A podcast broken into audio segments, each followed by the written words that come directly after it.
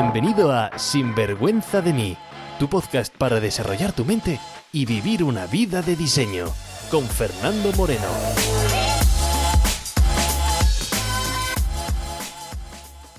Hola y bienvenidos y bienvenidas a Sinvergüenza de mí. Como todas las semanas, aquí estoy, soy Fernando Moreno, experto en mentalidad, coach de resultados, especializado en ayudar a gente ordinaria a tener resultados extraordinarios. Y en este capítulo no voy a estar solo. Estoy muy bien acompañado. Hoy te traigo la compañía de la famosa psicóloga, escritora, formadora Mónica Dosil. Tengo la suerte de conocer a Mónica desde hace unos cuantos años ya, cuando contrató a un coach de Tony Robbins y eso hizo que empezáramos una bonita relación profesional y una gran amistad. Mónica lleva más de 25 años trabajando en terapia y psicología. Muchas empresas la están contratando ahora por temas de ansiedad dado la crisis que tenemos. Así que pedí que nos diera una hora de su tiempo para dar su visión al panorama actual desde su punto de vista. El episodio de hoy no te va a defraudar. Si eres nuevo a estas charlas, verás cómo no son entrevistas normales. Es más, verás cómo discutimos y tenemos visiones opuestas en muchos casos. Pero aquí no censuramos ni editamos, sin vergüenza de que salga lo que tenga que salir porque somos dos profesionales con una misión común y es ayudar a que la mentalidad de las personas esté más fuerte para así reducir el sufrimiento. La charla empezará suave, pero empieza a subir de tono, así que aguanta hasta el final, porque hoy vas a descubrir su revolucionaria solución para enfrentarse, entre comillas, a la ansiedad. Te propondrá soluciones para prevenirla y tratarla y mantendremos una calurosa conversación sobre puntos de vista diferentes. En fin, qué bonito cuando no tenemos que estar de acuerdo en todo. ¿Estás preparado para la charla? Pues vamos con ella. Trucos, consejos, ideas, entrevistas, todo lo que necesitas para vivir una vida bien vivida. Sin vergüenza de mí. Un, dos, tres. Mónica, ¿estás ahí? Hola. Hola. Hola, hola, ¿me escuchas bien? Perfecta. Pues muchas gracias por, decir que sí a Sinvergüenza de mí y por decir vamos a hacer la, charla. Así que muchísimas gracias por, tu tiempo. Encantada, eh, Fernando, porque me considero una sinvergüenza en este momento de mi vida y me ha costado mucho tiempo pero lo he logrado y desde luego desde, desde ese momento eh, me siento muchísimo más libre y podría decirte que feliz. Me alegro, me alegro. Además, sé que tú y yo nos conocemos desde hace tiempo, ¿no? Lo que pasa es que, claro, la gente no. La gente dice, bueno, ¿y quién es Mónica Dosil? Entonces, yo te conozco bastante bien desde hace posiblemente casi tres años o dos años y medio, pero la gente no te conoce. Entonces, eh, ¿cómo, ¿Cómo podríamos definirte? O si te digo, Mónica, ¿quién, ¿quién eres? ¿Qué introducción harías sobre ti misma? Bueno, mira, yo soy eh, una psicóloga de España, de la zona de Barcelona, y era una persona, una psicóloga que trabajaba en su despacho hace tres años, antes de conocerte, pues feliz porque me iba bien mi trabajo y, bueno, tenía, tengo un gabinete de psicología y me dedicaba pues a los eh, trastornos cotidianos de las personas y algunas dificultades pues eh, en el sistema de ansiedad, de estrés, de inquietud, de desarrollo personal, etc. Y en un momento de estos, pues como ya había alcanzado mi top 10, por decirlo de alguna manera, pues tenía mi despacho lleno de clientes, etc., pues eh, sentí que, quería llegar un poco a más gente, ¿no? Porque me di cuenta que la ansiedad la, podíamos eliminar bastante rápido y la gente todavía no tenía ese concepto interiorizado. Y, me, he lanzado, me he lanzado un poco a escribir un libro y a promocionar eh, pues mi figura un poco fuera del despacho para poder eh, trascender y ayudar a más personas eh, fuera de mi radio de acción, ¿no? Porque al final solamente pues me conocen la, gente de, pues de 20 kilómetros arriba, 20 kilómetros abajo de mi despacho. Y, y, bueno, desde entonces, pues ahora ya estoy proyectada un poco más mundialmente y estoy ahí trabajando en la línea de, aportar mi conocimiento ¿no? a las personas y realizando pues eh, formaciones, cursos y charlas y, trascendiendo de, esa manera ¿no? que tenemos eh, la ilusión del ser humano ¿no? a veces en la vida, de trascender. Perfecto. Y Mónica, ¿cuántos años llevas dedicada al mundo de la psicología? Bueno, ya son 25 años que estoy ejerciendo la psicoterapia y la psicología y son 25 años donde me he ido formando progresivamente en todos los campos ¿no? y en todas las orientaciones teóricas. Y todos los campos, pues son todos los campos que abarcan el sufrimiento humano. Y todas las orientaciones teóricas, ¿por qué? Yo empecé con el psicoanálisis y bueno, me encantó, me encantó. A la gente no le encanta siempre. Luego me formé en la disciplina contraria, que es la que marcaba la universidad, que es la cognitivo-conductual. En realidad me había, me había formado en la universidad de esa forma, pero luego ya eh, eh, perfeccioné y después me di cuenta de todo el abanico de psicoterapias que había en medio. Y también me di cuenta de que en realidad la psicoterapia no es importante, no es, o sea, el tipo de psicoterapia no es importante porque no es lo que produce el cambio. Y, eh, pero la gente necesitaba que de alguna manera poder elegir, ¿no? Quiero este tipo de terapia. Muy bien, pues yo tengo todos los tipos de terapia mm, más gruesos, ¿no? Que puedes eh, pensar y, te los puedo adaptar si tú tienes más afinidad con ese tipo de terapia, ¿no? Pues una gestalt, pues una terapia de tercera generación, pues una terapia integradora, ¿vale? Eh, lo importante para mí al final es hacerle un traje a medida a la persona en el que se sienta cómodo y ahí pueda desarrollar todos sus recursos y vencer el problema por el que consulta, ¿me entiendes? Y, bueno, pues ahí lidiando entre la creencia del cliente, paciente, y entre, entre la circunstancia social, ¿no? De que la sociedad dice, la cognitivo-conductual, que es la psicoterapia que se da en la universidad aquí en España, pues es la más efectiva. Y sí es la más efectiva si crees en ella, pero si no crees en ella porque crees que el psicoanálisis es mejor o porque crees que la gesta es mejor, pues deja de ser efectiva para ti. Así que si ese es el problema, yo lo soluciono, ¿sabes? Y, ahora pues eh, adapto, adapto eso, adapto eh, todas las características de cada psicoterapia a la persona para encontrar eh, la manera en que esa persona, ¿sabes? Se impulse, ¿vale? Y consiga su objetivo cuanto antes, porque lo importante en esta vida es eliminar el sufrimiento cuanto antes. O sea, este para mí es el objetivo vital para mí y para, y para el resto, vamos, me queda clarísimo. Vale. Entonces, yo resumiendo esto en mis palabras es, vale, psicóloga, 25 años, has estudiado un montón de, terapias, cosas, técnicas, herramientas, y todas las demás, todas las del universo mundial de universo, y entonces dices, bueno, estas terapias que yo sé, muy bien, pero esto lo que importa es acabar con el sufrimiento, esto lo que importa es que venga una persona y decir, oye, voy aquí a aplicar pues dependiendo de las características de cada persona, aplicar una terapia, porque lo importante no es la terapia en sí, sino lo importante es acabar con el sufrimiento de la persona. ¿Más o menos es así? Exacto. Es así, Fernando. El tema es que cuando llama, llama una persona, lo que dice es, ¿no? ¿Eres experta en trastornos alimentarios? ¿Eres experta en, ¿vale? Sí, ¿no? O sea, necesitan que seas experto en, algo, ¿no? Vale, pues lo soy, lo soy, ¿de acuerdo? Soy experta porque me he formado, tengo el máster en trastornos alimentarios, tengo esto, ¿vale? Pero en realidad lo que importa, y quiero que quede claro desde el principio, es la relación de confianza que se establece con el cliente y donde esa persona sabe que eres tú la que le va a ayudar, ayudar acompañar a que ese eh, cambio se produzca y ese sufrimiento, malestar, inquietud, lo que sea, ¿vale? Se eh, reduzca lo antes posible y se ponga en marcha, ¿vale? Los mecanismos que esa persona tiene, lo que pasa que no los tiene en marcha, para, para pues, tener una vida eh, satisfactoria, plena y, perfecta, ¿me entiendes? Entonces, eh, primero tenemos unas creencias que nos limitan y si esas creencias me gusta saltármelas cuanto antes para pasar a, la acción, que es el motivo por el que realmente la persona ha consultado, pero que va cargado en el inicio de escepticismo porque, claro, la persona no ha podido cambiar, con lo cual por sí misma, entonces ya tiene un escepticismo a que ese cambio se pueda producir. Entonces yo tengo que realizar y tengo que poder generar una relación de confianza cuanto antes mejor. Y ese es el vehículo de trabajo y ese es eh, el momento del cambio, ¿no? Donde la persona sabe que lo vamos a lograr sí o sí desde el día, te voy a decir, uno, dos, ¿vale? En que nos conocemos. Vale, vale. Y te estás lanzando, Mónica Torbellino, y estás aquí Mónica Dosil, energía a mil.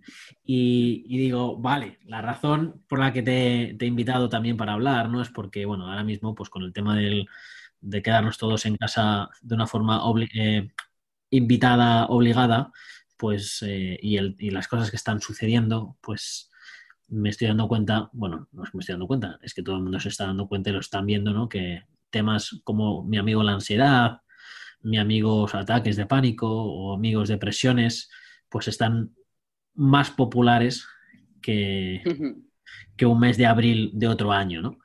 Entonces, pues quería ver tú, desde tu punto de vista, si, como, bueno, como sé que llevas muchos años en psicología, sé que tienes muchos pacientes clientes a lo largo del día, pues que nos, nos digas un poco sobre, desde tu punto de vista, sobre qué es para ti la ansiedad, qué es lo que es, ¿no? Porque se, habla mucho, ¿no? De este término, ansiedad, ansiedad. Sí, tengo ansiedad, tengo ansiedad, pero bueno, si eres capaz desde un punto de vista con tus palabras, no nada técnico, sino con tus palabras, oye, ¿qué es la ansiedad? ¿Qué tipo de ansiedades son las que estás viendo más en las últimas semanas mm. desde este periodo? Mm. Bueno, y algún, quizás algún truco o consejo que puedas decir a la gente, pues que mm. entre estos síntomas. Vale. Mira, cuando hablabas de los amigos, ¿no? No te olvides del amigo hipocondria. Es decir, hipocondria es miedo a tener una enfermedad, ¿vale? Sobre la que leo, ¿no? O sea, mi amigo hipocondria es un amigo que está muy, muy, muy presente en las casas, pero no, no de la gente que tiene problemas eh, en general, porque, claro, todos tenemos miedo a que nos pase algo de salud y el que no tiene miedo es porque no lo tiene, porque no sepa pensarlo. Pero eh, hipocondria está ahora mismo en marcha a tope de los topes, porque todos, ¿vale? Estamos en la paranoia colectiva, ¿vale? Porque esto eh, al final ya, excede de grado, es una paranoia, ¿vale? Eh, que nos pueda pasar algo. Así que todos estamos en cuidado, cuidado, ¿vale? y esto es importante. Y, bueno, sobre los temas síntomas, ¿no? A ver, la ansiedad es un conjunto de síntomas físicos, ¿vale? De repente, pues tienes agitación cardíaca, o tienes presión en el cuello o en el pecho, un dolor, un dolor en el pecho, tienes intranquilidad, inquietud, tienes cualquier colección de síntomas que te puedas eh, imaginar están descritos dentro del cuadro de ansiedad si no tienen que ver con otra eh, circunstancia, ¿no? Y eh, uno de ellos, que realmente es el que más asusta a la gente y, y, que no saben qué es ansiedad, es cuando tienes la sensación un poco de estar como fuera de ti, ¿no? Que se llama despersonalización y es como si te vieras desde fuera o como en perspectiva y te da muchísima angustia porque no sabes de dónde viene esa sensación. Y, bueno, la ansiedad es esto, en el cuerpo pasa esta situación. ¿Qué ocurre? Esto ya no es lo grave, porque vale, estos síntomas nos asustan. Lo grave es lo que provoca estos síntomas, que es miedo. ¿Vale? Estos síntomas provocan miedo y ese pánico de me va a pasar algo, la sensación de que estoy en peligro a nivel físico, me puede dar un paro cardíaco o no sé qué me ocurre o etcétera, ¿no? O la gente no se puede aceptar que tiene ansiedad y cree que es un síntoma físico. Ese miedo es el realmente incapacitante y que impide cualquier proceso de mejora. Y la ansiedad se produce porque hay un impacto desde el exterior o desde el interior en el cuerpo, pero por lo general es desde el exterior, que a veces hemos identificado y que a veces pues no hemos identificado. Y si no lo has identificado es peor porque dices, no sé dónde viene, no sé de dónde viene y claro, todavía vives más en la angustia existencial de qué me pasa.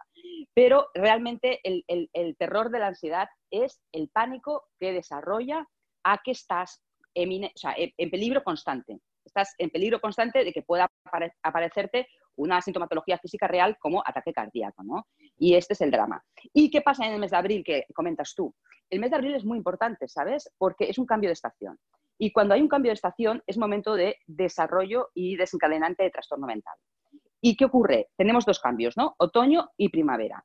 Pero resulta, o sea, paradójicamente, la primavera es mucho peor que el otoño y en la gente que estaba susceptible de tener algún tipo de desarreglo, desajuste, brota, que se dice, en, este tipo de temporada. ¿Qué ocurre? Había antes todo un grupo de gente pues, que era susceptible pues, porque ya venía con, con dificultades ¿no? a nivel emocional y psíquica, pero es que ahora todos somos susceptibles de esta situación. Por eso, mi propuesta, ¿vale? Ya desde hace un tiempo y todo lo que estoy publicando en las redes, eh, y, todo lo que estoy ofreciendo a nivel eh, gratuito, ¿no? Es la prevención, porque es que tarde o temprano el batacazo nos lo pegamos unos u otros, porque es que es normal, estamos en una situación de indefensión, eh, donde la supervivencia está amenazada a varios niveles, ¿vale? Porque está afectando el terreno económico, salud, ¿sabes?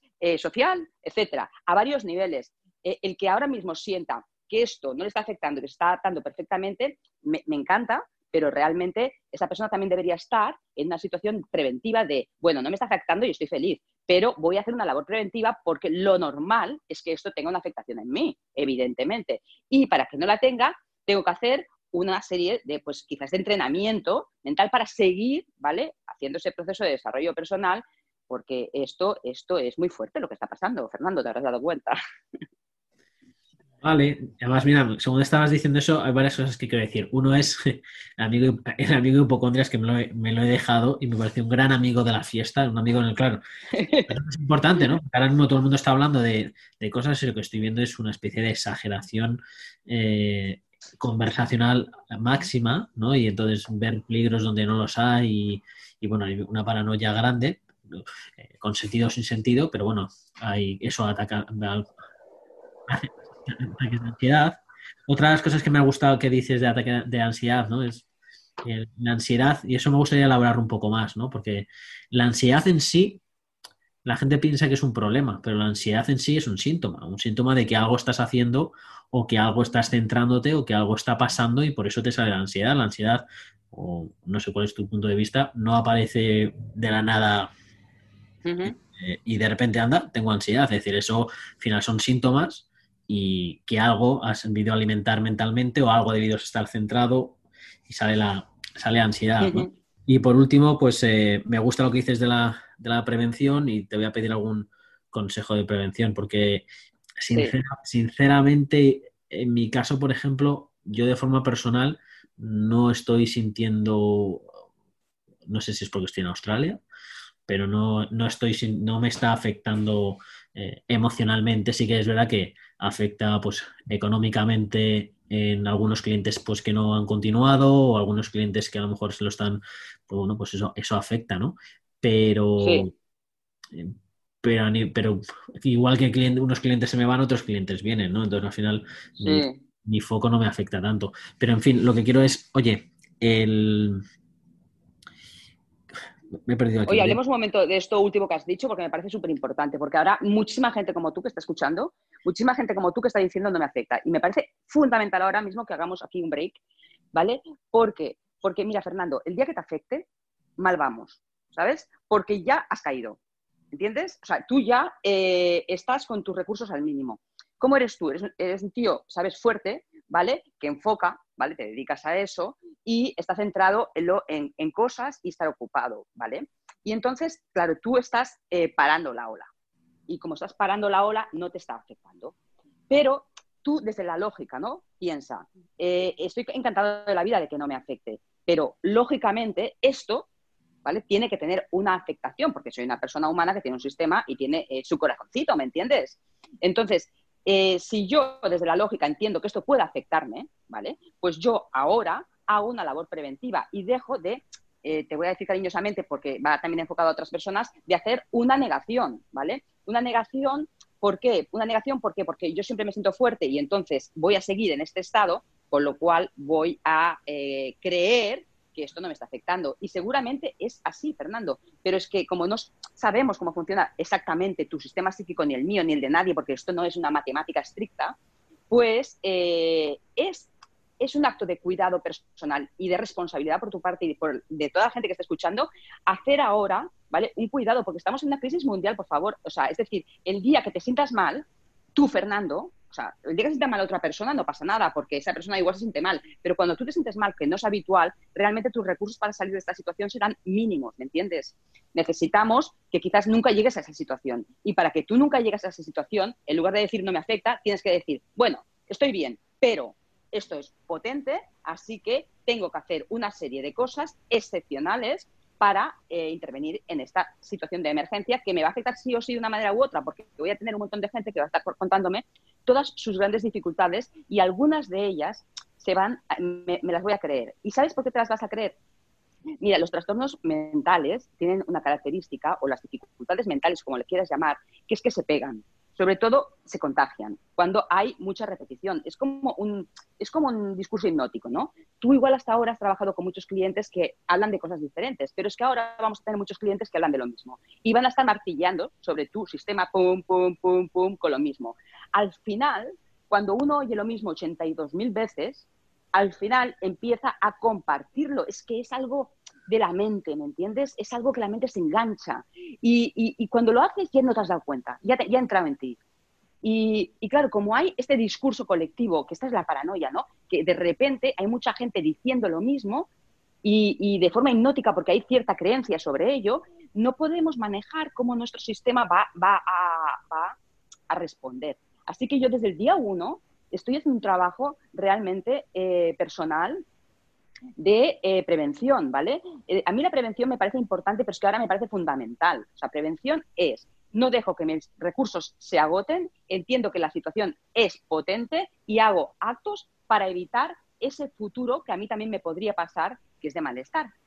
Porque al final, ¿cuánta gente ¿no? que está escuchando dice, yo nunca me deprimiré o yo nunca eh, he tenido una depresión o no tengo síntomas depresivos, ¿vale? Eh, yo, esta gente la, admiro un montón, pero realmente esta gente a veces también cae, ¿sabes? Y esta gente cuando cae la depresión, te digo por experiencia que es muy difícil sacarla. ¿Por qué? Porque no se lo puede creer, ni que fuera a tener una depresión, ni que haya entrado en depresión, con lo cual ya no tiene recursos.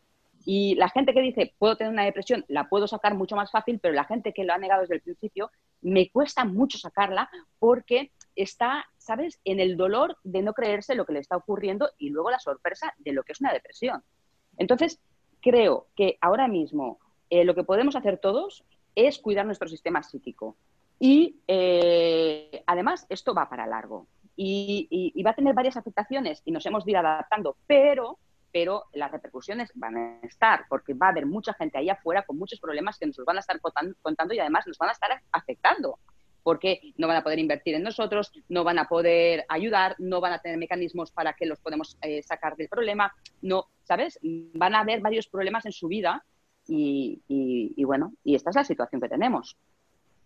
Vale. No recuerdo eh, lo otro que habías dicho. No pasa absolutamente nada porque me gusta, te lanzas sin vergüenza de ser Mónica Dosil, te has lanzado y, me gusta. El, luego te voy a hacer una matización de unas palabras personales mías, pero creo que lo importante es, seguir y, entonces, claro, estamos hablando de prevención, ¿no? Y tengo curiosidad. La gente que nos esté escuchando diga, vale, mira, podemos hacer dos cosas, ¿no? Porque habrá gente que a lo mejor nos esté escuchando y diga, ah, pues pues quiero prevenir y hay otra persona que estará escuchando y dice, no, no, yo no tengo que prevenir, esto, yo, tengo ya que, yo tengo ya que hacer algo, ¿no? Ya me he pasado ese umbral, ¿no? Entonces, lamentablemente habrá personas que nos estén escuchando diciendo, tengo que actuar ya y otras personas, como digo, digan, bueno, tengo que prevenir. Entonces, la, mm. prevención, ¿no? Es decir, eh, vamos a empezar por prevención.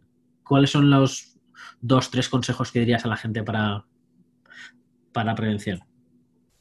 Bueno, la gente que te sigue eh, entiendo que ya está trabajando en su eh, focus, ¿no? Porque eres coach. la prevención tiene que ver con seguir entrenando en fortaleza mental, en establecer una fortaleza mental, a ver, de hierro, ¿eh? de hierro. Con lo cual, lo que, yo lo que hago es identificar cuáles son los cinco, por ejemplo, puntos de una fortaleza mental, ¿vale? Eh, pues imagínate, ¿no? Un tema de actitud, un tema de voluntad, ¿vale? Un tema eh, de, enfoque, ¿vale? O sea, cuáles son, definirlos y por días, y por días hacer un trabajo personal con ejercicio, ¿vale? Es decir, te cuento, si yo por la mañana me levanto y lo primero que hago, aparte de mi rutina, por ejemplo, no de ejercicios que puede hacer la gente, ¿no? Es sentarme 10 minutos conmigo mismo, 20, ¿vale? Me siento 10 minutos conmigo mismo. Me acuerdo que para que esta vida me funcione, lo que tengo que estar es estable emocionalmente, ¿vale? Y tener perspectiva. Me acuerdo que esta es la base. Y me acuerdo que estoy en una situación de crisis mundial que te mueres, ¿vale? Lo que hago es eh, enfocar. Me apunto los tips que, eh, que, he decidido, ¿vale? Que yo tengo ahí varios cuadernos colgados en las redes ¿vale? Los tips que he decidido, ¿vale? Los apunto, ¿vale? Y veo cómo en ese día voy a poder, ¿vale? Focalizar y eh, al final del día poder evaluar que he estado haciendo un mini trabajo sobre ello, ¿no? Y ello tiene que ver sobre todo con la organización del tiempo, ¿vale? Con eh, priorizar qué es lo realmente importante y realizarlo en ese día y que tenga que ver con esa mente ordenada. Es decir, yo, Mónica, ¿qué tengo que hacer hoy para sentirme satisfecha al final de mi día sentirme fuerte emocionalmente, sentirme que eh, este día de crisis lo he vencido eh, con una aportación personal y de crecimiento, ¿vale? Y, eh, bueno, y estoy, y estoy contenta con el resultado.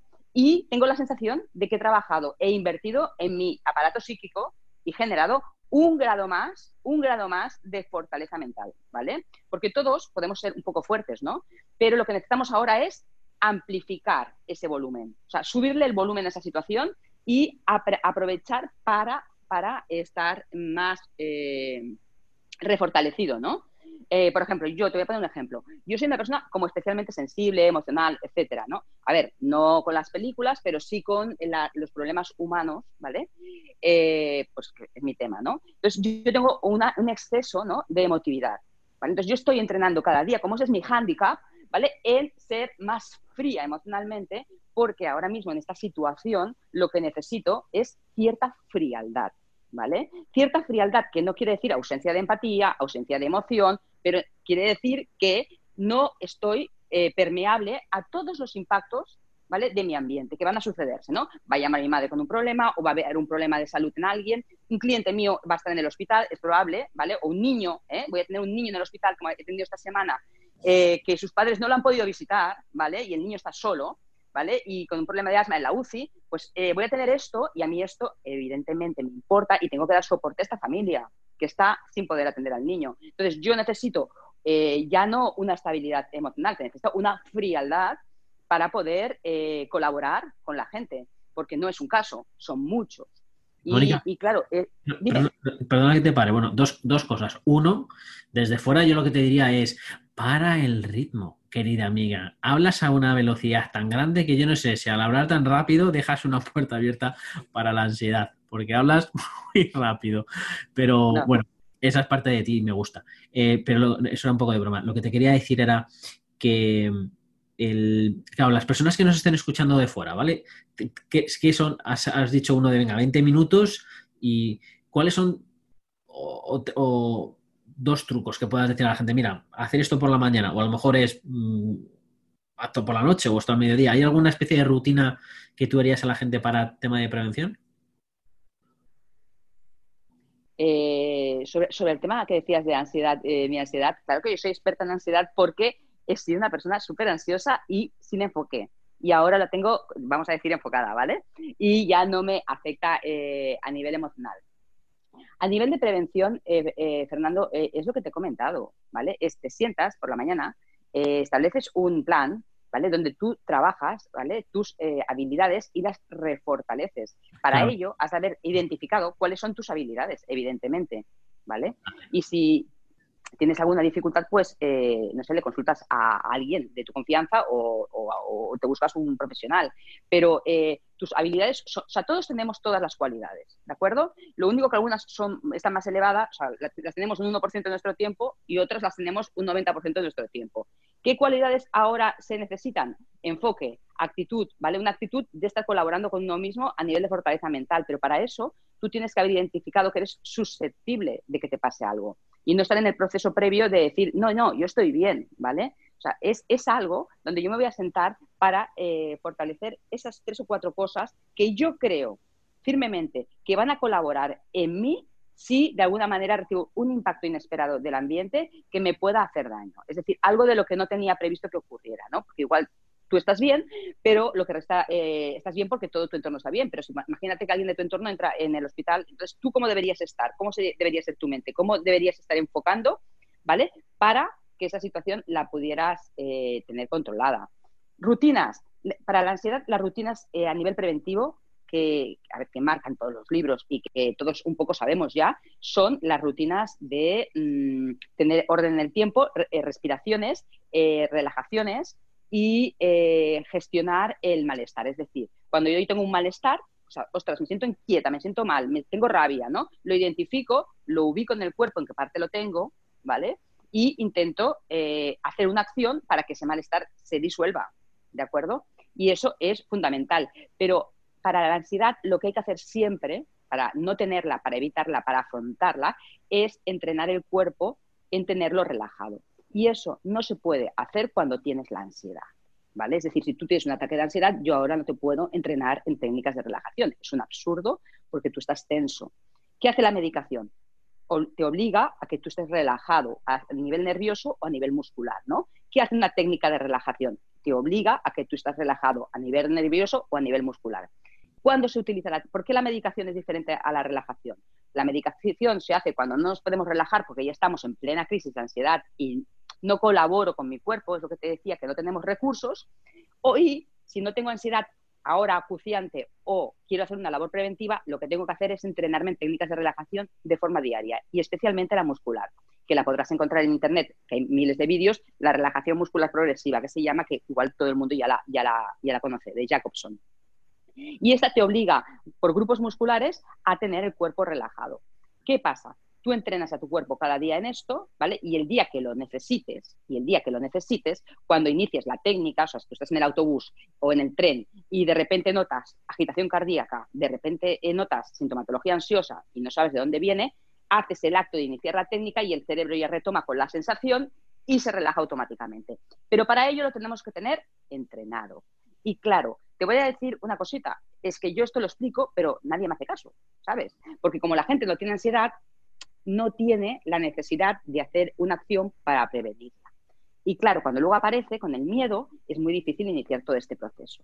La labor preventiva fundamental es que ya empecemos este entrenamiento a nivel fisiológico, ¿sabes? Esta es eh, parte de la clave. Y luego, la ansiedad, eh, te, voy a decir ahora la clave mundial para resolverla. O frase es bueno, espera, espera, espera. Vas, a dar, vas a dar la clave mundial para resolver la ansiedad y entonces, no sé, hacemos, crea un poco de... Venga, lánzate, dilo. Bueno, queridos oyentes, eh, no censuréis lo que voy a decir, no elaboréis creencias sobre lo que voy a decir. Voy a decir algo que es la clave, ¿vale? Pero no vas a querer. Pero es la clave, un día lo descubrirás. Y es amarla hay que amar a tu ansiedad, hay que adorarla. ¿Por qué? La ansiedad es el indicador de todo, de todo lo que ocurre en la vida. La ansiedad es, si tú no tuvieras ansiedad, estarías en el sofá viendo Netflix todo el día, todo el día. Entonces, la ansiedad es esa, esa, fiebre, esa fiebre que aparece en el sistema cuando hay un problemita y eh, se pone en marcha para eh, atacar al virus, ¿vale? Y esa fiebre es maravillosa porque ha elevado el cuerpo de temperatura, eh, lo pone en marcha para conseguir ¿vale? una mejora. ¿Qué ocurre? Esa fiebre, si sube a 42 grados, si, sube de, temperatura, aparece un problema porque se nos ha escapado ¿no? del control. ¿no? Entonces hay que, hay que moderarla.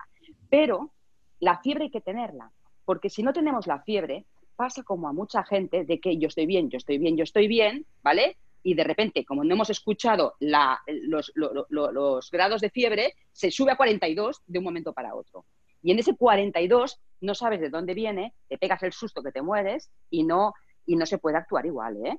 Evidentemente que tiene solución, porque Fernando, o sea, la gente está llamando ahora, y sobre todo muchos chavales de 20, 25, 30 años, bueno, creo que son los primeros simplemente, ¿eh? creo que son los primeros que lo han detectado, eh, con crisis de ansiedad y te voy a decir, en dos, en dos sesiones o en dos charlas o en dos momentos o, con una habilidad de enfoque soberana y trabajo personal, eh, que se resuelve, que se resuelve, vale, no se resuelve de 0 a 100, pero se resuelve el bajarlo como para hacer tu vida ya productiva y poder seguir entrenándote en el tema, pero que, pero que la ansiedad está ocurriendo, pero que hay que amar, hay que amar que, que exista porque si, si tú la niegas desde el principio, la ignoras, la ignoras, la ignoras, hasta que el cuerpo no puede más y te encuentras con un muro, ¿eh?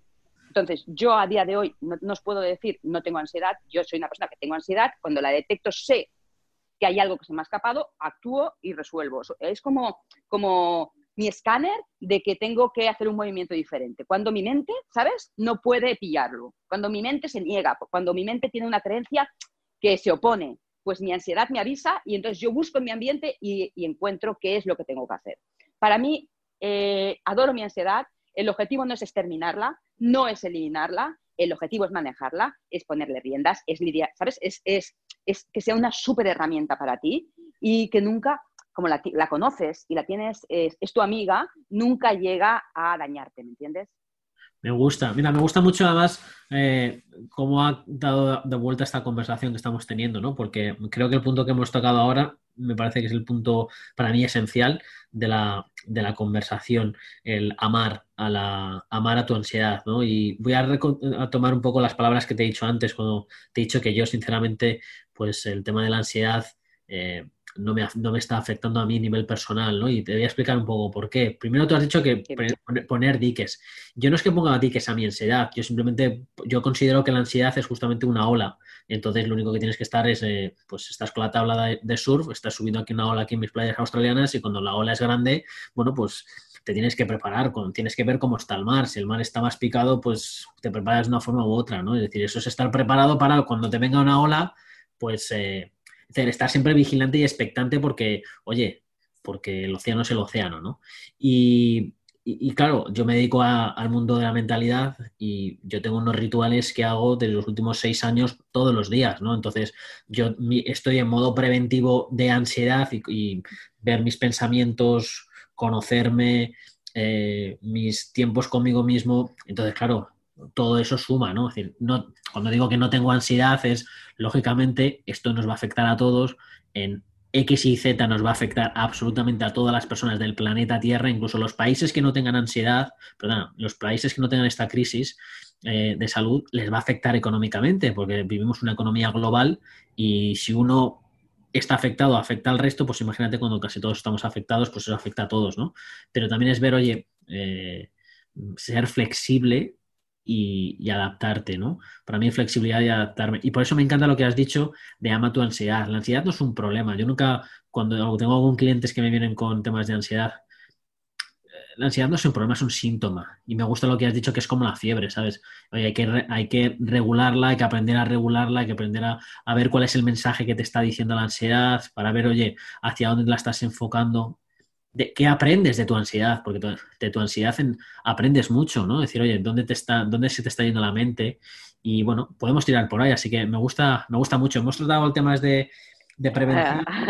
Hemos tratado temas de vale. Ahora me dices el tema este de amar la ansiedad, pero ¿qué pasa con aquellas personas, por ejemplo, que has puesto el ejemplo, ¿no? De la fiebre de 42.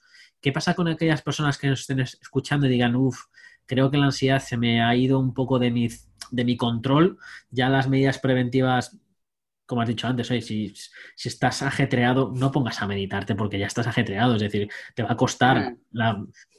Entonces, el... esas personas que se, ya están un poco de su notan que los síntomas de ansiedad se han disparado un poco. ¿Qué, es lo que dirías a estas personas?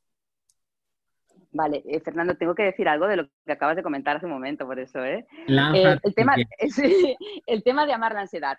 Que no quede, que no quede dicho, o sea, yo no he querido en ningún momento decir que esto es un tema de espiritualidad, o sea, para nada, porque la palabra amar ahora es como hay que amarlo todo, ¿no? Hay que amarlo todo, eh, integrarlo y, bueno, y que forme parte del amor universal. No, no, no, no no es este concepto. El concepto es yo adoro la ansiedad porque es una herramienta, no la amo incondicionalmente porque hay que amarlo todo. ¿eh? O sea, esto es muy importante que quede claro. ¿Eh? Eh, entonces, yo más que le cambio la palabra quizás amar por la, adoro, ¿no? Porque parece ser que amar ahora está tiene muchos contenidos, ¿no? Espirituales y, bueno, que, que, están muy bien, pero que no es el caso del que estamos hablando porque no nos resuelve. para la ansiedad necesitamos practicidad. Vale, la gente que está en crisis. Em, la gente que está en crisis, ¿vale? Tiene eh, el problema fundamental de que no cree que vaya a mejorar.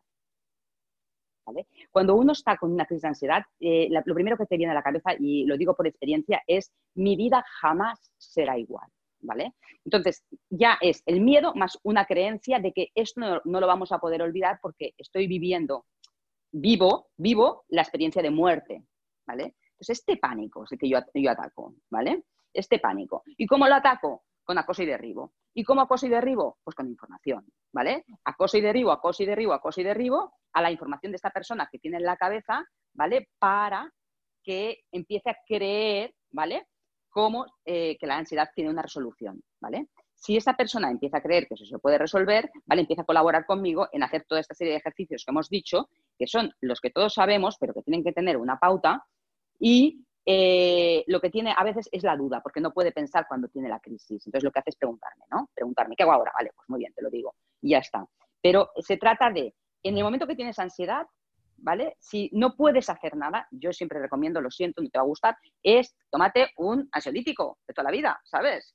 Llama al médico que te haga una receta por internet y te tomas un ansiolítico de toda la vida. Y cuando estás más bajo de ansiedad, es entonces que podemos hacer algo, porque es entonces que puedes colaborar contigo e iniciar todos estos procesos de relajación. Tú entiendes, Fernando, que si tenemos ansiedad, ¿vale? Eh, tenemos un ataque de ansiedad y yo te pido que cierres los ojos y te relajes, me mandas a tomar viento. ¿Entiendes? Mm, porque eh, ni los chavales lo pueden hacer, los adolescentes, o sea, les coge angustia, les coge ganas de vomitar. O sea, en ese momento que tenemos un ataque, lo único que podemos hacer, ¿vale? Es bajar ese nivel de tensión. Y, tiene cierta dificultad porque, claro, cuando uno está en agitación no quiere hacer deporte, uno quiere caminar, no quiere eh, hacer una acción porque tiene miedo. Eh, en ese momento hay que salir de ese bucle. Y en ese bucle, lo que yo recomiendo, eh, pues ahora mismo, ¿no? Hacer una lista, ¿vale? A todo el mundo que está escuchando, si tuviera un ataque de ansiedad como el que estamos describiendo, es decir, uno de los graves, ¿tú qué crees que podrías hacer? ¿Qué crees que podrías hacer para bajar ese nivel de agitación? Por lo general, uno, una de las cosas es la respiración. ¿Por qué? Porque al obligar al cuerpo a respirar de una forma concreta, ¿no? Eh, de una manera como rutinaria, ¿no? O sea, entro el aire en tres tiempos o cuatro y lo saco en cuatro tiempos. Al hacer eso, obligamos al sistema a bajar, ¿vale? Todo su funcionamiento y, funcionar a nivel, ¿no? Entonces, la respiración es fundamental, pero hay veces que tampoco se puede poner en marcha. Entonces, yo lo que me espero es al momento en que pasas esa situación, ¿no? Pues hasta a veces puede ser con, con dos tilas, con, algo que tengas la sensación que te puedes apoyar porque en ese momento no respondes por ti y a partir de ahí empezar el entreno. Quiero decir que eh, esa es la situación que por lo general propongo, ¿no?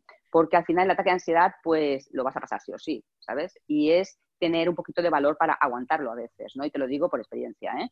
O sea, cuando lo tienes encima, eh, te toca aguantarlo y cuando pase, es decir, vale, y ahora me pongo todas las herramientas en marcha. ¿Y cuáles son las herramientas? Vamos a definirlas, ¿vale? técnica de relajación, técnica de respiración, rutina diaria, gestión del tiempo, ¿vale? Que, cómo, ¿Cómo enfoco mi energía cuando sienta que tengo un pensamiento en bucle, ¿vale? ¿Cómo la enfoco y cómo hago, la, ¿sabes? ¿Cómo hago ese acto? Imagínate, ¿no? Eh, te viene en la mente la idea de que nunca se me va a ir la ansiedad, estoy agobiado, qué miedo tengo, ¿vale? En ese momento, ¡pum!, detecto esa situación y digo, cambio. Y hago un esfuerzo consciente, una palabra de impacto, que tiene una emoción, para contrarrestar ¿vale? Ese pensamiento que me está, ¿vale? Minando, me está minando. Ese pensamiento es eh, el, germen maligno, ¿no? Y ese pensamiento es el que hay que parar. ¿Qué ocurre? La persona me dice, no puedo. Vale, claro. Sí puedes, sí puedes. Es alguien de fuera tiene que decirte sí puedes, ¿no? O tú mismo ponerte eh, algún, una conferencia, algún audio que te recuerde que esto es posible. Y parar, parar ese pensamiento en bucle todo esto acorta el ciclo ansioso y puedes empezar todo el training antes. Es el plan. Vale. Mira, me gusta lo que has dicho antes también de decir, Fernando, sé que no te va a gustar y efectivamente no me gusta, no me gusta ni, soy defensor y nunca lo seré defensor de, la, medicina. Eh, tampoco significa que sea enemigo de la medicina, lo único que no creo que la medicina sea la primera, la primera herramienta. Por lo tanto, aquí me voy, a, lanzar yo un poco y voy a, voy a, dar también mi toque, ¿no? Y decir, oye, si, no, si notas que me gusta lo que has dicho, pero lo, voy a, lo voy a Voy, a, cambiar un poco, ¿vale? Y a ver si estás de acuerdo también con lo que voy a decir yo. Y es, si notas que la ansiedad se te está disparando un poco, es decir, no esperes a tener, en temas de fiebre, ¿vale? Que esto no se entiende todo el mundo. No esperes a que tengas 42 para intentar decir, hay que hacer algo, ¿no? En el momento que empieces a sentir unas, unas, unas décimas, estate alerta y decir, oye, aquí está mi cuerpo intentando hacer algo, ¿sabes? Es decir, que simplemente no, hace no hay que preocuparse, pero simplemente hay que estar alerta y decir, oye, aquí algo, ¿no? Ten conciencia. Y si notas que, oye, que eso se está subiendo, se está alargando, lo primero es ve a consultar con un profesional. En este caso, por ejemplo, con psicólogo, ¿no? Llama a un psicólogo y dice, oye, mira, esto es lo que me está pasando, ¿qué es lo que me recomiendas? Entonces ahí el psicólogo, tú y el psicólogo, lo que veréis es, oye, cuáles son los siguientes pasos y ahí ya no me meto eh, mm. en, lo que digáis entre tú y el psicólogo, ¿no? o el, terapeuta o el profesional el que tú, el que tú veas.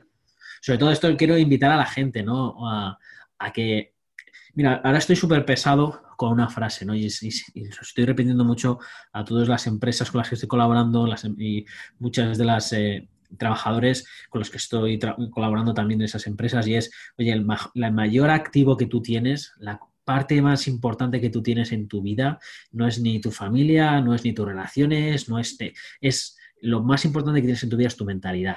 Por lo tanto, la mentalidad tienes, tienes, que protegerla, ¿no? Y ahora es el momento, como has dicho antes, ¿no? Que hay un bombardeo tanto. Claro, porque a mí no me está afectando tanto este tipo de cosas.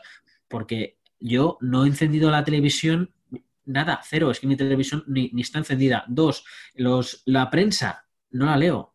Lo, eh, eh, no la leo, es que no me entero. Grupos de WhatsApp, estoy fuera. Es decir, es que cuando me mandan un vídeo, es que estoy fuera. Eh, cuando viene mi mujer a contarme, bueno, mi mujer ya lo sabe, es decir, cada vez digo, si lo que me vas a contar es, es, un tema que además no sabes si es cierto o no, no me va a ayudar, no me va a servir y simplemente es negatividad por negatividad, cariño, pues gracias, pero no, porque yo vivo de tener mi mente lúcida y yo vivo de ayudar a las personas. Por lo tanto, si tú me estás y me quieres hundir con esta mierda, estás hundiendo la economía familiar. Así que, cariño, mm, pásate el filtro, ¿no? Y entonces mi mujer viene conmigo a, ¿sabes? Lo que comparte es cero temas de crisis, ¿no? Entre, entre ella y sus amigas sí, se compartirán todo lo que quieran compartirse, ¿no? Porque la noto porque noto cómo se, se ve, ¿no? Cómo eh, empieza a recalentarse. Y yo no soy quien para decirle a mi mujer qué es lo que tiene que hacer. Yo le digo mm. los aspectos y si ella quiere bien y si ella quiere no, pero, mm. pero, no conmigo, ¿no? Entonces, bueno, me he lanzado aquí, pero lo que quería decirte es que me gusta lo que has dicho, pero eh, recomendar siempre que vaya a un psicólogo, que son, al final son los expertos en cuanto a temas de, mentalidad. Me, a ver, me encanta que hables bien de los psicólogos, a ver, pero eh, y, yo, yo adoro la psicología. Todo el mundo adora la psicología porque todo el mundo tiene una, entiendo, ¿no? Pero tengo que decirte algo, Fernando. O sea, yo evidentemente no abro la tele y no abro eh, los periódicos ni nada. ¿Por qué? Pues no es por no informarme, es porque todo está eh, preparado y programado para que tenga un impacto emocional en ti negativo. Es decir, que lleve un plus, ¿vale? Que luego no manejamos, porque como no lo podemos coger ni tocar, pues eso se mete dentro de ti y evidentemente, pues eh, me parece que lo, inteligente es no, no, no, dejarse invadir, ¿no? Pero, a ver, Fernando, yo por mucho que adore la psicología y por mucho que crea en la psicología, lo que realmente me importa y me mueve en esta vida es exterminar el sufrimiento humano cuanto antes mejor. Y con este el, leitmotiv me muevo, ¿vale? Entonces, eh, si tú puedes, si yo te pudiera pasar ¿no? los eh, efectos perniciosos del estrés en el aparato cardíaco, en los órganos, como disminuyen de, volumen, ¿vale? Cuando el cortisol lleva un tiempo, es decir, un tiempo es, sostenido en el tiempo, ¿vale? Unos días en el cuerpo, si tuvieras el veneno, lo que está produciendo, eh, veneno es simbólico, evidentemente metafórico, eh, bueno, no, pero bueno, creo que hay una bioquímica, que es el cortisol en el tiempo, destruye, ¿vale? El tejido. Entonces, si tuvieras eso entenderías porque yo te digo, sobre todo lo primero es métele lo que sea al cuerpo para parar eso. Y luego, vale, confía en tu mente, porque tienes la herramienta eh, del cambio, pero creo que realmente, y está en todos los estudios, que la colaboración eh, medicina, psicología, 91% de éxito terapéutico en todos los casos, y una de las dos disciplinas pues tiene un, porcentaje inferior al 50%. Entonces, eh, ¿qué quieres que te diga? yo eh, cuando veo a una persona sufrir, lo que quiero es que mm, vaya a dormir y que, que pueda dormir, ¿vale? Y, sé que consultan por eso. Entonces, me da igual, eh, no, pongo condiciones, ¿me entiendes? Entonces, yo entiendo lo que tú dices, pero eh, no lo comparto, no lo comparto. Y segundo, me hace gracia cuando dices me gusta, porque claro, te gusta lo que digo porque tiene que ver con tus creencias, pero es que lo, lo, guay de la historia es que hoy tú y yo nos estamos aportando cosas que no tengan que ver con nuestras creencias porque eso es lo que produce un desarrollo personal entre ti, entre tú y yo, ¿no? Entre que haya un crecimiento y que esta conversación además tenga como un súper sentido para nosotros, ¿no? Es decir, me encantaría que te aportara lo que no, lo que no te gusta. Y ese, ese, eso es algo que me voy a proponer contigo cada vez que charle. ¿Qué te parece? Me gusta. pero mira, eh, hago un matiz ahí porque dices, me gusta porque estoy de acuerdo con, tus, con tus creencias. No, de hecho, eh, sinceramente, de todas las personas con las que he invitado y he tenido una charla, tus, tus, tus creencias en cuanto a psicología o tus creencias eh, son las que están más alejadas a mí, pero eso me gusta. Eso no hace que... Eh, eso, eso me gusta, ¿no? Que, tus creencias sean distintas a mí. Yo, por ejemplo, en absoluto diría a una persona que, que, se, que se medique, y sobre todo porque, claro, tú estás diciendo medicar, pero es que en verdad una persona que te está escuchando en el podcast, lo que está escuchando en su mente es, me voy a automedicar. Por eso digo, hey. No, no, no, no. Por eso te digo, habla primero con un especialista y si el especialista te ha visto y ve que estás para medicarte, entonces ahí yo no me meto. Pero la automedicación como la primera receta, yo creo que si te tienes que automedicar, lo que tienes que automedicar primero son con otras, otras cosas como es tema de relajación, como es meditación, como es respiración. Lo que tienes que hacer es tener, al, tener al monstruo controlado, ¿no? Esto Tony Robbins siempre dice, si quieres matar al monstruo, mátelo cuando es un bebé, pero no lo matas cuando es el monstruo está gigante y te está comiendo. Cuando tienes el, el monstruo tan grande es cuando digo, tienes que hablar con un especialista. Si el especialista ya te dice lo que sea y tú estás de acuerdo con lo que te dice el especialista, oye, pues perfecto, ¿no? Y yo no te digo nada. Lógicamente, los efectos del cortisol en el cuerpo son tremendos, pero lo que digo es, oye, ¿por qué vas a esperar a tener 42 de fiebre para decir, uy, voy a llamar al médico porque a lo mejor estoy enfermo? Ya, es claro que estás enfermo. Cuando tienes 37 y pico, tu cuerpo te está diciendo que hay algo raro, ¿no?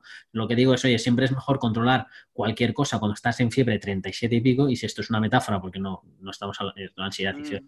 es una metáfora simplemente de, ver a los problemas en vez de esperar a tener 42, ¿no? Pero oye, que me encanta que haya gente que diga, oye, vamos a, vamos a darle al cuerpo otra cosa, oye, que cada persona aquí es su, eh, tiene su, sus creencias mundiales, sus creencias, y oye, me parece, los oyentes tendrán la suya y, y sobre todo aquí es informar y que cada persona pues luego actúe en consecuencia en sus creencias y en lo que quiera actuar.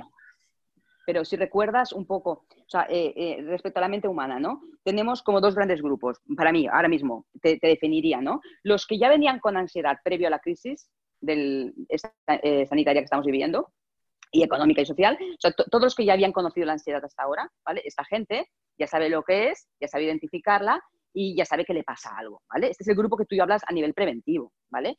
Pero luego tenemos todo este gran grupo que para mí, o sea, es el que me inquieta y no sé cómo va a evolucionar, que es de toda la gente que no ha tenido ansiedad, que no la ha permitido en su vida, que no sabe ni lo que es, ¿vale? Que era cosa de los otros, ¿vale? Y que ahora, por activa o por pasiva, le puede afectar, le puede afectar, es una posibilidad importante porque... Eh, una persona que todo le iba perfecto y que igual ahora no le va a ir tan perfecto a alguna de las áreas. Y entonces, o varias a la vez.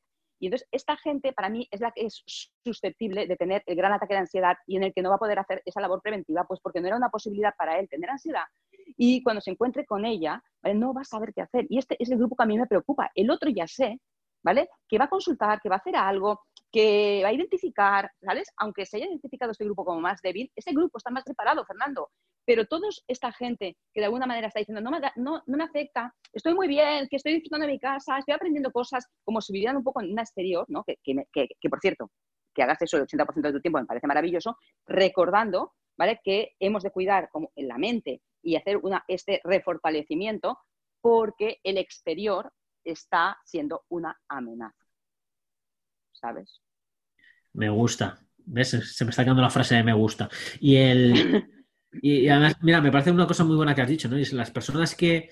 Wow, y además me parece brillante, porque, eh, claro, hay personas que son más susceptibles, ¿no? Y desde fuera pueden decir, ah, estas personas susceptibles son más débiles. Pues no, porque las personas que mm. son más susceptibles significa que reconocen dónde está el problema y por lo tanto no van a dejar el problema de hacerlo crecer, porque saben dónde está el problema. Mm. En el momento que sienten algo, acuden a un profesional, toman medidas y aquella persona que no se ha enfrentado a este tipo de cosas, pues eh, quizás por ignorancia o por, o, o, por desconocimiento o porque ser la primera vez que sufre estos síntomas, dices, ¿qué es, qué es esto? ¿Qué es esto? Y es cuando, pues, cuando se hacen las cosas más grandes, ¿no? Yo por eso no soy, aunque, eh, ¿sabes? Me, yo no soy psicólogo y aunque les tengo en estima a los psicólogos, mi trabajo es diferente al tema de psicología.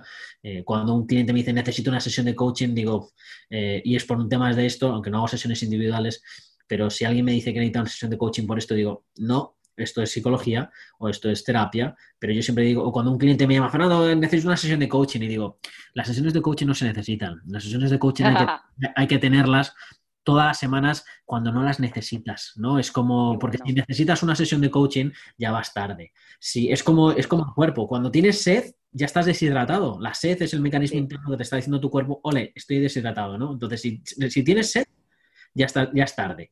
Entonces, si ya tienes estas cosas, es tarde. Si vas a. Eh, entonces, por eso mi trabajo es mucho de eh, hacerse fuerte. Por eso digo sinceramente que a mí el tema, sí que me está afectando y lo que sí, pero estoy creando mucho más fuerte el tema de pues eh, mis rituales diarios, estoy haciendo más fuerte pues mi lectura, estoy haciendo mucho más fuerte mis visualizaciones, estoy haciendo mucho más fuerte el reconocerme a mí, eh, por supuesto, además el, tener cosas controladas cuando pueda controlarlas, porque sé que la que viene es gordísima. Y, esto no va a, y cuando vamos a la calle eh, va a seguir, porque esto va para largo. Por eso quiero mandar desde aquí un abrazo a todos los psicólogos, a todos los terapeutas, a toda la gente de, pues, que está, está lidiando y sobre todo también, pues que los psicólogos ayuden entre ellos, porque al final, dices, empieza a bombardearse, bombardearse, y si eres un psicólogo y estás escuchando esto, pues también te digo, oye, ¿cuándo fue la última vez que fuiste al psicólogo? Eh, ¿Cuándo fue la última vez que tú fuiste a un terapeuta? ¿no? Porque al final eh, todos están afectados. Dime. Yo te, tengo a ti. Eh, yo no voy a, no voy a dejar, no voy a dejar porque yo también me voy a considerar susceptible de ansiedad y como y de, y de problemas psicológicos, pues porque sé que existen y trabajo cada día con ellos y no me considero por encima del bien ni del mal. Y como soy un ser humano y me puede afectar esto, bueno, me va, me va a afectar, eh, mi mente sigue siendo entrenada, evidentemente, por ti y, es el momento más importante para estar cogido a alguien que te colabora en refortalecer tu mente y enfocarla. Claro, el psicólogo cuando necesita otro psicólogo es porque está chungo, ¿no? Eh, espero que el psicólogo sea súper inteligente como para eh, prevenir, hacer esa labor preventiva que estoy proponiendo y que estamos proponiendo, ¿no? Más gente, mucha gente, por cierto, y, que realmente pues haga su, su, labor de entrenamiento con su coach porque, porque es importante y fundamental ahora mismo, más que nunca. Perfecto. mi opinión.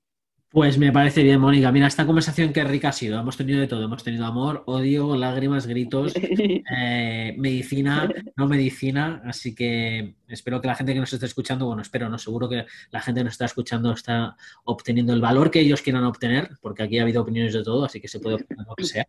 Y ahora las personas cuando están diciendo, wow, Mónica, me gustas, ¿qué es lo que dices? Me gusta tu rollo, ¿dónde puedo conocerte? ¿Dónde puedo conocer? Mm, bueno, ¿cómo puedes saber más de ti? Vale. Eh, primera parte del comentario que has dicho. Eh, quiero lanzar un mensaje eh, claro y, diáfano. Y es, si he fomentado, si he fomentado, querido oyente, algo de credibilidad en ti y tienes ansiedad, que sepas, que sepas que sí se puede, que sí se puede, que todo lo que está pasando es un problema, pero realmente el problema es tener la mente alterada, con estrés, ansiedad o como le quieras llamar, y que sí se puede vencer la ansiedad en 0,5 y reducirla a un tamaño de monstruo pequeñito, ¿vale? Para que te lo hagas tu amigo y que te acompañe. Sí se puede. Ah. Y segunda parte, pues eh, me podéis encontrar en las redes, eh, monicadosil.psicología, en Instagram, en Facebook y eh, pues en mi móvil, 659-496890. Y, y, bueno, si buscáis Mónica Dosil, pues os aparecerá un montón de información por ahí por Google y, ahí estoy, ahí estoy acompañándote cada día de tu vida porque doy información cada día para que la gente recuerde cuál es el foco a nivel de salud mental y, colaborar y poner mi granito de arena en este mundo eh, que para eso nacido. Pues me parece perfecto, Mónica. Millones, millones, millones, millones de gracias por, por tu tiempo hoy. La gente ya sabe dónde donde escucharte, si no es en Instagram, en Google, en el teléfono que has dado, em, donde sea, ¿no? Y muchísimas gracias por, por estar aquí y al resto de personas deciros que nos volveremos a escuchar dentro de una semana y hasta que nos volvamos a escuchar, que viváis con pasión y sin vergüenza. Hasta la semana que viene. Besitos, besitos, besitos. Adiós. Chao. Sin vergüenza de mí con Fernando Moreno.